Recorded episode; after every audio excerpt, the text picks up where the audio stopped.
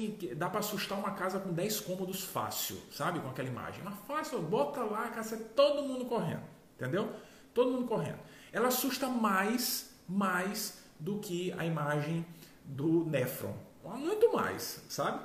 Essa daí é terrível, terrível. Assusta até hematologista. No entanto, a gente não precisa ser apresentado daquele jeito para coisa, cara. Não precisa, não precisa. A gente precisa, a gente necessita na nossa vida, tanto na vida prática quanto no, nos concursos, a gente necessita de um entendimento relativamente simples. Que os próprios hematologistas ensinam a gente, é um entendimento que é meio didático, assim, sabe? É uma, é uma alternativa que a gente pode ter para entender um pouquinho a cascata de coagulação. É, no entanto, eu gosto de ver até de uma outra forma tudo isso, que é a ideia do Cristiano Ronaldo Messi. Essa é a ideia. Essa é a ideia. Cola em mim aqui. Olha, pensa comigo, pensa comigo. Qual é o objetivo da hemostasia secundária? O objetivo da hemostasia secundária é não permitir que o tampão plaquetário que se aderiu lá ao vaso seja destruído. A gente precisa criar a rede de fibrina, não é? precisa cimentar aquilo. Rede de fibrina. Esse é o objetivo da hemostasia secundária. Ok. Como é que a gente faz isso? Através da cascada da coagulação. Não, começou errado. A gente faz isso, cara, faz isso botando fibrina no tampão plaquetário. Como é que a gente coloca fibrina? Quem é que produz fibrina? O fibrinogênio. Ei, Fibrinogênio, eu lembro dele, fibrinogênio, que a gente fala aqui, acolá, né, e tal, isso, aquilo. Pois é, o fibrinogênio existe para ser ativado e convertido em fibrina. É isso. Ponto. O fibrinogênio é o famoso fator 1 da coagulação.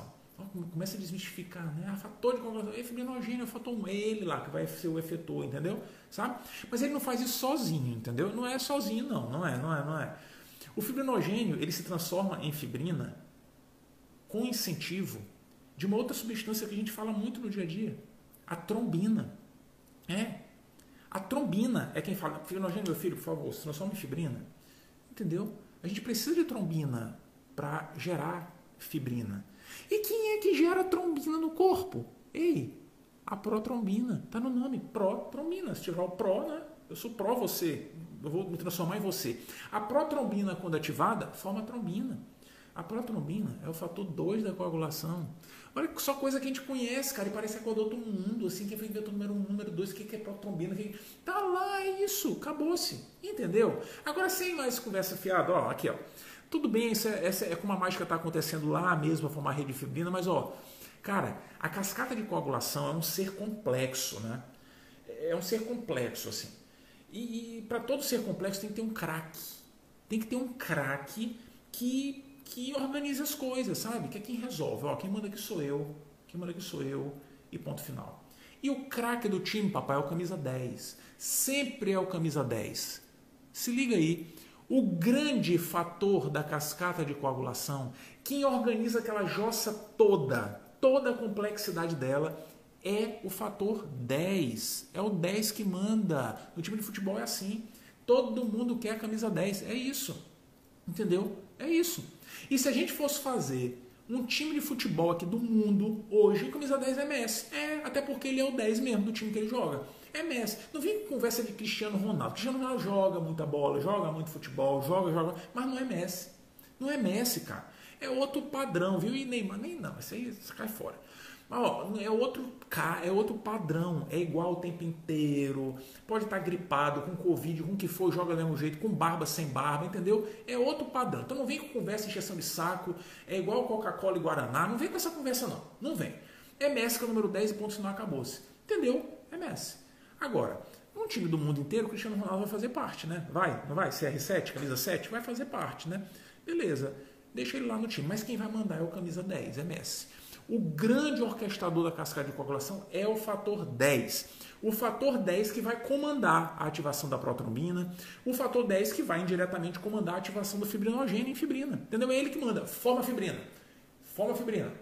Forma fibrina. Entendeu? Ele até usa no meio do caminho o fator 5, um outro fator adicional no meio da estrada, mas o importante é lembrar do fator 10. Sacou?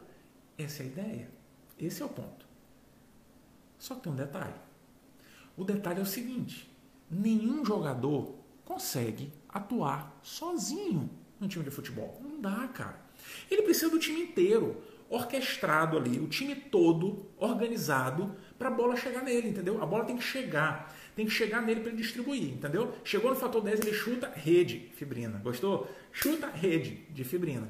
Entendeu? É assim. O jogo de futebol é assim. Passa, passa, passa, dá pro 10 que ele chuta rede de fibrina. Beleza, tudo bem.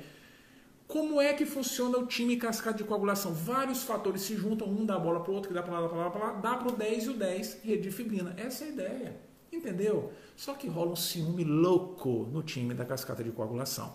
Porque Cristiano Ronaldo quer ser melhor do que Messi e ele não é melhor do que Messi. Mas ele quer ser, entendeu? Então Cristiano Ronaldo resolve por si pelo perfil dele, ele é assim mesmo, por isso que dá certo essa regrinha.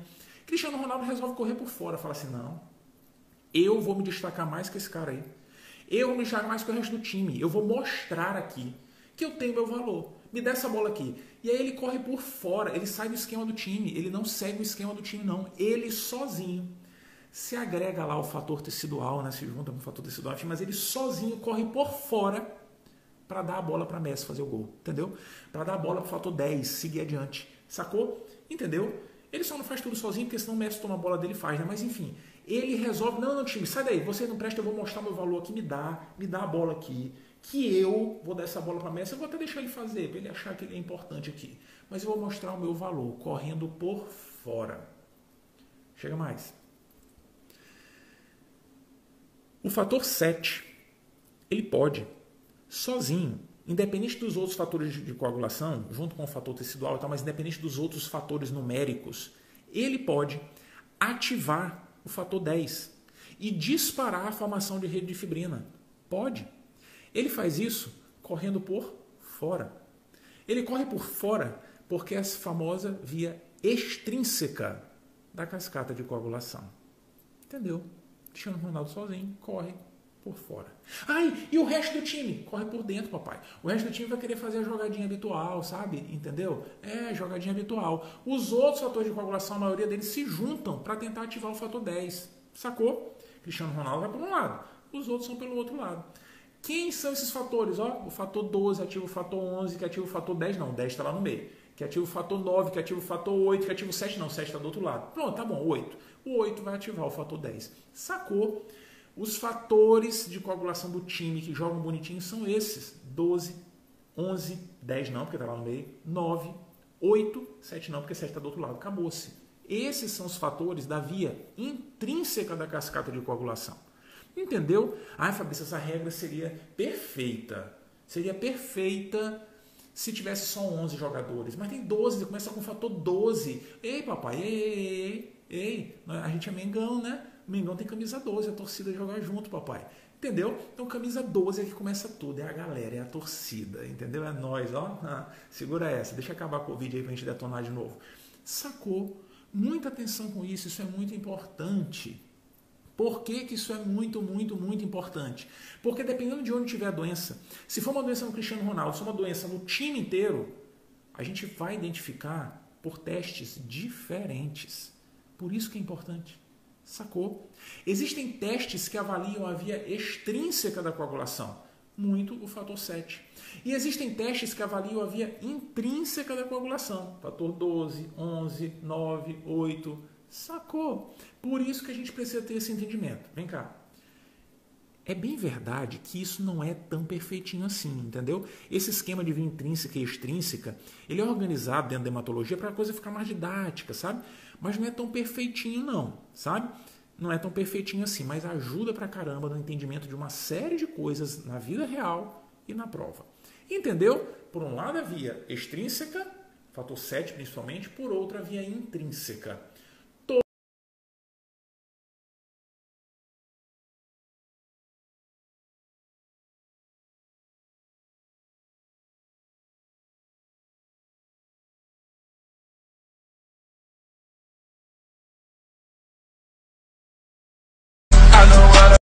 Fator 7 principalmente, por outra via intrínseca.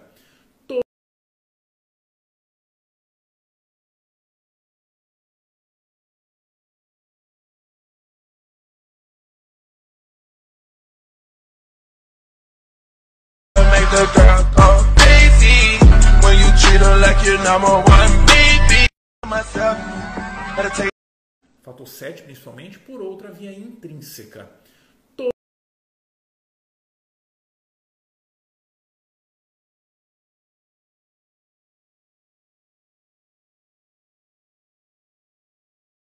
Todos querendo ativar a via comum da coagulação, fator, fator 2 e fator 1. Acabou-se. Só lembrar, fator 7 e dos outros do outro lado. Acabou. Quem são os testes habituais? Ei, via extrínseca da coagulação. Como é que a gente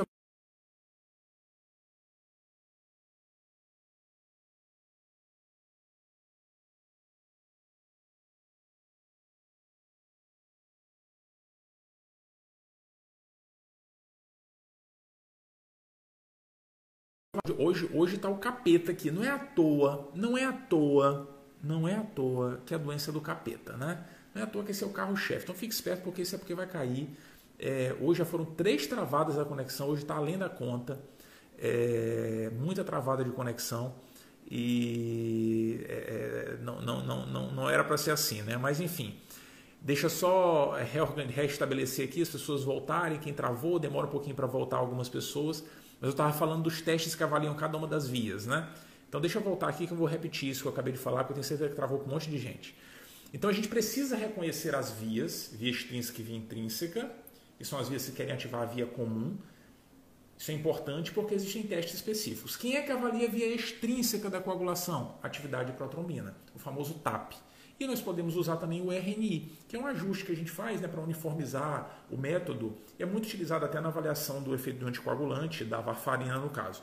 Então, isso é que avalia a via extrínseca da coagulação, fator 7.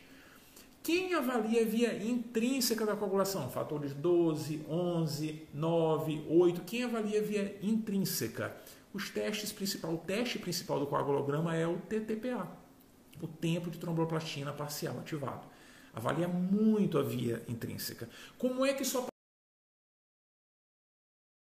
na prova? Na prova aparece o indivíduo que tem um distúrbio de coagulação, claramente envolvendo hemostasia secundária com suas características, e a prova dá o resultado do coagulograma e coloca muitas vezes uma alteração ou na atividade protombina especificamente ou no TTPA.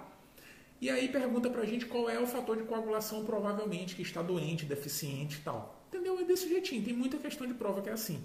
Sacou? Lembrando que sempre que a gente tiver uma sugestão, uma ideia de que existe alguma diminuição de atividade de algum fator de coagulação, existem duas grandes possibilidades. Duas, muita atenção com isso. Duas, duas, duas.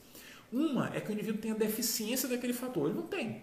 Por alguma razão ele não tem aquele fator de coagulação. Nasceu sem, sei lá o que, que é. Isso é uma razão. A outra razão é o indivíduo ter alguma substância circulando no corpo que inibe a ação daquele fator da coagulação. Entendeu? Tem alguém circulando. Que substância é essa, Fabrício? Sei lá. Tem alguém circulando que inibe a ação do fator 7, por exemplo. Entendeu? Esse, essa substância que inibe a ação de um fator de coagulação é chamada, sabe como? Sabe como? Não te prepara para escrever nome difícil, não é chamada inibidor de fator de coagulação. Entendeu? Então, quando o indivíduo tem algum defeito na cascata, pode ser falta do fator ou ele tem um inibidor. Existem doenças que produzem esses inibidores. Quer ver uma? Lupus. O cara produz um inibidor, imunoglobulina, que vai impedir a ação de algum fator de coagulação. Sacou? Olha que massa. Sabe como é que a gente descobre isso? Sabe como é que descobre? Eu nem ia nem falar isso, não. Eu tô falando isso aqui só porque travou a live eu tô né, falando a mais aqui. Sabe como é que a gente? Isso cai em prova também. Isso cai em prova. Sabe como é que a gente descobre isso? Que o cara tem um inibidor de fator de coagulação? É assim, ó. A gente colheu o sangue do paciente, mandou para o laboratório e viu, meu Deus, meu Deus, ele tem uma alteração na atividade protrombina, deve ser a via extrínseca Cristiano Ronaldo, meu Deus do céu. Deve ser. Ou esse cara não tem o fator 7, ou ele tem o inibidor do fator 7. Certo? Olha que massa. Sabe como é que a gente tira essa dúvida? A gente pega o sangue do paciente e mistura com sangue normal. É, pega um sangue bom de alguém, sabe? Hoje é difícil achar gente sangue bom, né? Pega um sangue bom e mistura com dele. Porque um sangue bom deve ter todos os fatores de coagulação, concorda? Tá ligado? Deve ter todos os fatores de coagulação né, no sangue bom. Quando eu misturar com o sangue dele, o fator 7, que eu achava que não tinha, vai ser reposto. Eu estou dando para o cara, lá no tubo de ensaio, o fator 7, que ele não tinha. Ok. Teoricamente, isso vai resolver o problema, certo? Porque deve ser falta do fator de coagulação. Né? Aí a gente repete o exame. Se o exame normalizar, realmente, é porque não tinha fator 7. O cara tem deficiência do fator 7. Contrata Cristiano Ronaldo para ele, pelo amor de Deus. Sacou? Essa é uma hipótese.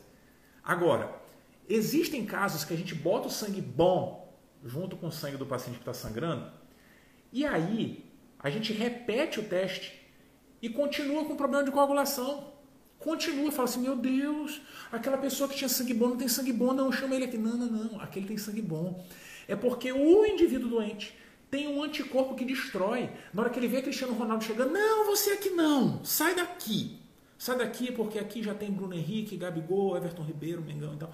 Não, entendeu? Se o cara tiver um inibidor de fator de coagulação no sangue, na hora que o fator bom chegar, ele vai ser destruído. Não vai corrigir o distúrbio de coagulação quando a gente misturar um sangue bom. Entendeu? É uma boa conversa, é assim que descobre. Muito massa, né? Teve questão da Unifesp uns anos atrás que explorou esse conceito fácil pra caramba, mole, mole, mole. Viu só? Esse é o entendimento geralzão do estudo de hemostasia secundária. Não vai discutir um porque não faz sentido, né? Na verdade, a prova explora a abordagem inicial de todos eles, esse entendimento global. Existe um ponto muito importante que a gente precisa conversar mais em outro momento, que é sobre os efeitos dos anticoagulantes na cascata de coagulação. Isso cai na prova, mas é uma discussão separada, a gente não vai conversar isso aqui agora. Isso é um outro ponto muito, muito, muito importante, os anticoagulantes. Mas para fechar o nosso papo de hoje, para fechar uma coisa que quebra protocolo. Porque a gente discutiu aqui assim, ó, tem distúrbio de hemostasia primária, vasoplaqueta e secundária, fator de coagulação, né? Parece que são coisas muito dissociadas, né? Mas, cara, a medicina não é assim, não, não, não, não. Tem doença que é uma mistureba. Muita atenção. Existe um cenário clínico clássico, clássico, clássico, clássico, em que o indivíduo tem distúrbio tanto de hemostasia primária quanto secundária. Mistura as duas coisas, cara. As duas coisas. Lembra que doença clássica é essa? Que aparece muito em prova e que a gente já conversou esses dias sobre um pedacinho dela. Lembra? Doença de von Willebrand. Muita atenção, muita, muita atenção. Não pode esquecer da doença de von Willebrand, cara. Não pode. O que, que é a jossa doença de von Willebrand? Doença de von Willebrand é um cenário que o indivíduo não tem o fator de von Willebrand por alguma razão. Não tem. E qual é o problema disso? É que o fator de von Willebrand a gente já conversou, né? Ele tem duas funções no nosso corpo. Uma é carregar, ele é um transporte Uber do fator de coagulação 8. O fator 8 é transportado pelo fator de William. Ele ajuda a transportar o fator de coagulação. Ou seja, ele é bom para hemostasia secundária. Tá, mas não é só isso não. Na live de anemia hemolítica, a gente conversou que o fator de von Willebrand ele é secretado no endotélio vascular e fica lá como um chicotinho, lembra? Lembra? Aí a gente tem uma tesourinha que vai corta pedaços dele e esses pedaços vão se distribuir pelo endotélio. Para que que ele fica lá no endotélio? Ei, fator de von Willebrand é a cola para plaqueta. Trava até a língua, viu? É a cola para plaqueta, né? Olha que coisa. Fica lá para a plaqueta se agregar, se aderir e tal, entendeu? O fator de von Willebrand, ele é importante para carregar o fator 8, ok? Mas ele também é importante para a formação do tampão plaquetário, cara. Se o indivíduo não tiver fator de von Willebrand, ele não vai ter transporte bom do fator 8. Ai, meu Deus, ferrou a coagulação. É, vai ter problema? Pode ter, pode ter. Nem todo mundo tem, mas alguns podem ter. Mas ele também pode ter dificuldade de formar o tampão plaquetário. Meu Deus, hemostasia primária também. Entendeu? E aí o cara pode sangrar por múltiplas razões. A gente faz os testes padrão de, de, de, avaliação de sangramento, o cara tem o tempo de sangramento aumentado, que é distúrbio de hemostasia primária. E tem também, às vezes, o TTPA, na hemostasia secundária alterado. Ah, é o TTPA? É, papai, porque o TTPA é que avalia o fator 8, via intrínseca da coagulação. Entendeu? Então, muita atenção com esse cenário. Alteração do tempo de sangramento e alteração do TTPA. Isso sugere a doença de von Willebrand. Isso também aparece na prova e também aparece no nosso dia a dia. Tem sempre que pensar nela, né? No estudo combinado de hemostasia primária e secundária. Beleza? Essas eram as, essas eram as mensagens importantíssimas dentro do estudo da coagulação. Hoje, infelizmente, a gente teve umas travadas aqui na live, né? É, hoje foi daqui mesmo, viu? Hoje foi daqui e é, é, eventualmente isso acontece, né? A internet desse local aqui, de onde eu faço a live, que é o estúdio de gravação, ela é, sempre, ela é otimizada para a live fluir bem. Não sei porquê. Hoje a gente deu essa capengada aqui na, na, na, na conexão. É, de qualquer forma, eu vou deixar a live um pouquinho, vou combinar aqui, vamos fazer um combinado. Essa live vai ficar hoje até meia-noite. Até meia-noite ela vai ficar aqui nos stories. Isso, isso pontualmente eu faço, então vai ficar aqui para quem teve dificuldade durante o período da live. É, vai ficar aí, mas meia-noite eu tiro. Meia-noite ela não vai, certo? Meia-noite a gente vai tirar. É, ela não fica não, porque ela faz parte do extensivo e tal, mas eu vou deixar por conta das travadas e dessa multidão de gente que esteve aqui é, mais uma vez. Beleza? Lembrando que tem mais discussões importantes dentro da, da, da coagulação. A gente ainda vai ter conversa ainda sobre síndrome de cocô de fosfolípide, que é importante, sobre os anticoagulantes. São conversas valiosas que fazem parte também desse grupão, desse tema aqui. Show? Valeu? Muito obrigado pela parceria, pela companhia mais uma vez. Manda os prints para mim, manda os prints. É, pode ser com careta, sem careta, vai mandando para mim aí, que é muito, muito massa. E a gente adora assim, ter essa parceria o tempo inteiro, sabe? Muita gente manda comemorando, né? Olha quanta gente e tal. A gente adora isso, a gente adora essa alma do Hard Work Medicina. Valeu, muito, muito obrigado. Tchau, tchau, tchau e vamos conversando. 2020 é nosso. Tchau.